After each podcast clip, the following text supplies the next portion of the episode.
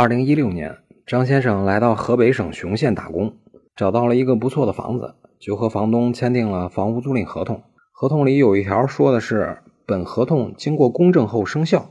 张先生不是专门学法律的，也不知道这条什么意思，就没考虑那么多。事情呢就这样过去了。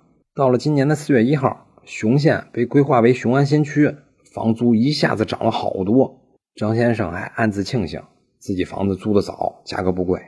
但是没几天，张先生就接到房东电话，说因为租赁合同里约定办理公证后合同才生效，现在他们的合同没有办理公证，根本就不生效，张先生不能住在里面，要求张先生赶紧腾房。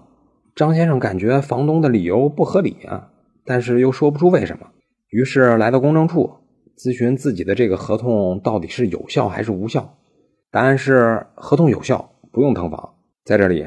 房东的前半句说的是对的，但后半句说的是错的。我国法律规定，如果双方实质上已经开始履行合同了，那么形式上办不办理公证的就不重要了。合同因为双方的履行行为就已经生效了，所以您租房子的时候，合同里写着需要办理公证，合同才生效。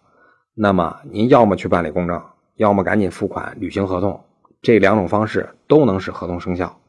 以上就是今天的音频，供您参考。